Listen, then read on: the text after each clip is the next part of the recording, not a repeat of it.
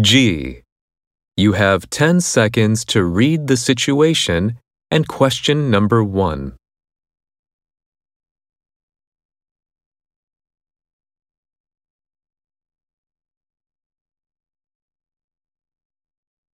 Well, there's a really fancy place called Fitnessland.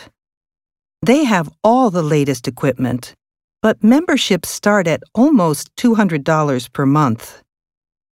The most popular place in town was John's Gym, but it just went bankrupt.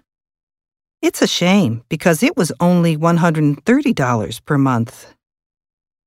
Fitmaster has fantastic instructors and everything is sparkling clean.